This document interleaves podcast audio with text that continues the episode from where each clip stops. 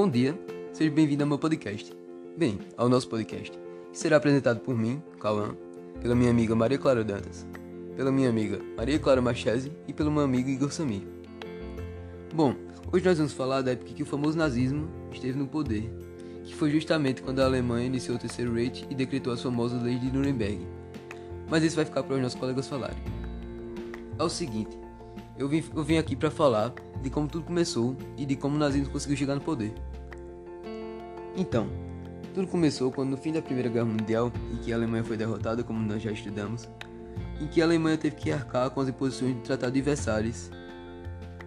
No contexto pós-guerra alemão, em que a Alemanha virou República de Weimar e que quase aconteceram revoluções, o nazismo surgiu e ganhou força. Aí você me pergunta, mas como o nazismo surgiu e ganhou força? Bem, com o término da guerra e a economia debilitada em razão do Tratado de Versalhes, a crise econômica continuava sem solução. Foi aí que o nazismo entrou nessa história.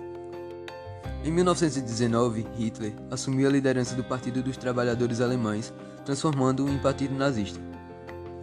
Com isso, Hitler prometia resgatar a dignidade do povo alemão, que foi perdida na Primeira Guerra, e melhorar a situação econômica e social.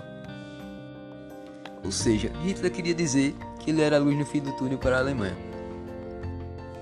Até aí tudo bem, quando em 1923 a Alemanha chegou a altos níveis de hiperinflação e desemprego.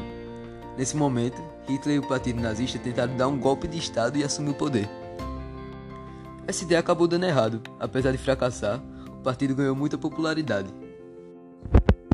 E um fato foi que Hitler foi preso por alguns meses mas na verdade foi sentenciado a, algum, a cinco anos, mas só ficou esses alguns meses que eu falei. Bom, até o ano de 1929 a economia alemã tentava se, se reerguer, recebendo capitais estrangeiros, principalmente vindo dos Estados Unidos. Porém, com a Grande Depressão, esses repasses financeiros foram cortados, atingindo fortemente a Alemanha em 1930. Sem o recebimento de investimentos, o país logo foi arrastado para uma enorme recessão econômica e índices inflacionários que invi inviabilizavam a vida do povo alemão. O desemprego chegou a atingir mais de 6 milhões de pessoas em 1932. Em razão da crise, setores conservadores da sociedade alemã, como burgueses, proprietários de terras e militares, viram o nazismo como uma alternativa para impedir a ascensão e o domínio dos socialistas e comunistas. Nessa época, o cenário eleitoral era extremamente influenciado por esse contexto. E os grupos de esquerda dividiam-se entre si a respeito de qual rumo deveriam tomar. As classes médias, os milhões de desempregados, alguns grupos de operários e camponeses passaram a acreditar que o nazismo poderia solucionar a situação do país. Com isso, na eleição de 1932, Hitler candidatou-se à presidência, conseguindo 37% dos votos no segundo turno e, apesar de ser derrotado pelo Marechal Hindenburg, percebeu que os partidos e sua figura haviam crescido em popularidade diante dos alemães. Então pode-se dizer que, a partir daí, o nazismo já estava bem famosinho. E em 30 de janeiro de 1933, o presidente Marechal Hindenburg tornou Hitler chanceler da Alemanha. Em 27 de fevereiro de 1933, o prédio do parlamento alemão pegou fogo e os nazistas acusaram os comunistas pelo atentado, já que o líder deles era Karl Marx e ele era judeu. No dia, no dia seguinte, Hindenburg assinou um decreto que concedia poder a Hitler para derrubar os governos estaduais e locais. Foram decretados o fim das liberdades individuais e a pena de morte. O Partido Comunista foi colocado na ilegalidade e seus líderes foram presos e levados para os campos de concentração. Como eu já falei, né? Seu líder era, era judeu. Os sindicatos de trabalhadores foram dissolvidos, cabendo ao Estado mediar as relações entre patrões e empregados pela Lei de Ordem do Trabalho Nacional, de 1934. Judeus, democratas e pessoas consideradas de esquerda foram expulsos dos cargos de administração pública. Bom, falando do poder de Hitler e de toda a força que ele ganhou e o nazismo, aí vem a grande pergunta: como ele ganhou todo esse poder? Como ele virou presidente. Eu vou explicar isso para vocês. Em 1934, Hitler se aproveitou pelo acontecimento da morte do presidente Hindenburg e se autoproclamou o chefe supremo da Alemanha, iniciando o Terceiro Reich. Mas o que era o Terceiro Reich? Para quem não sabe, ele era um nome comum dado para a Alemanha quando o país estava no comando de Hitler e do Partido Nazista. Continuando, até que o, que o Estado passou a ser totalmente controlado pelo Partido Nazista e seus grupos paramilitares. As tropas de assalto, SA, e as tropas de elite, SS, com a Gestapo, polícia política que agia livremente. Assim, o nazismo teve o seu poder e Hitler se tornou presidente.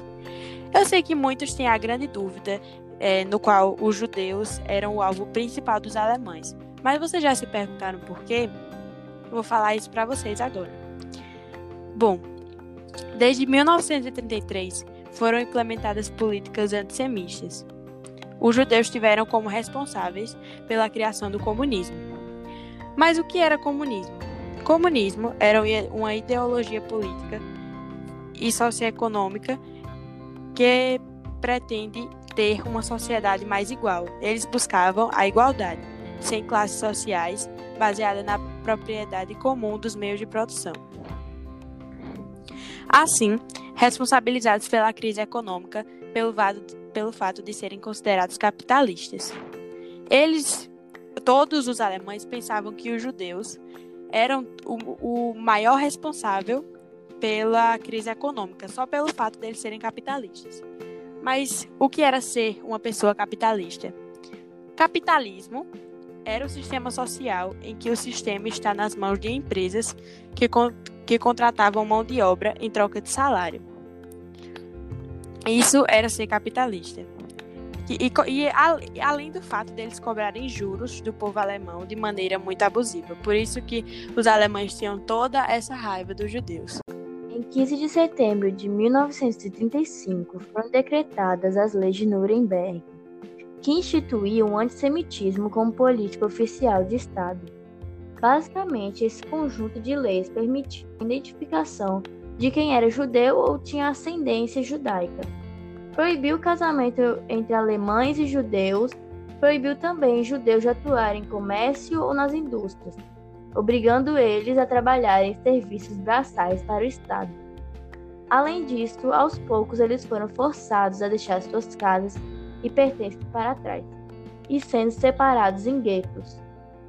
Em defesa da raça ariana, judeus, ciganos, homossexuais, deficientes físicos e mentais e opositores políticos foram mortos em campos de concentração.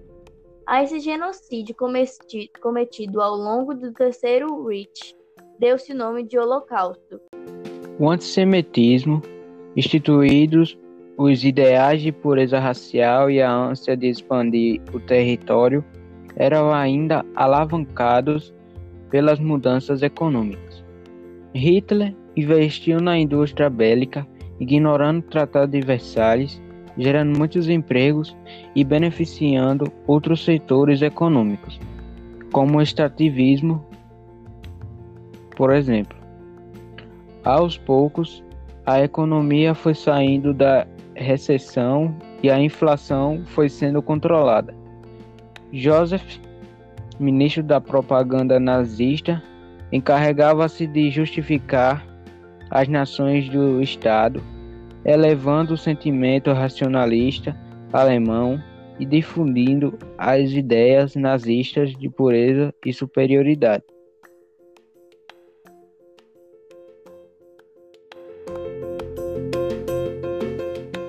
E então, esse foi o nosso podcast. Espero que vocês tenham gostado.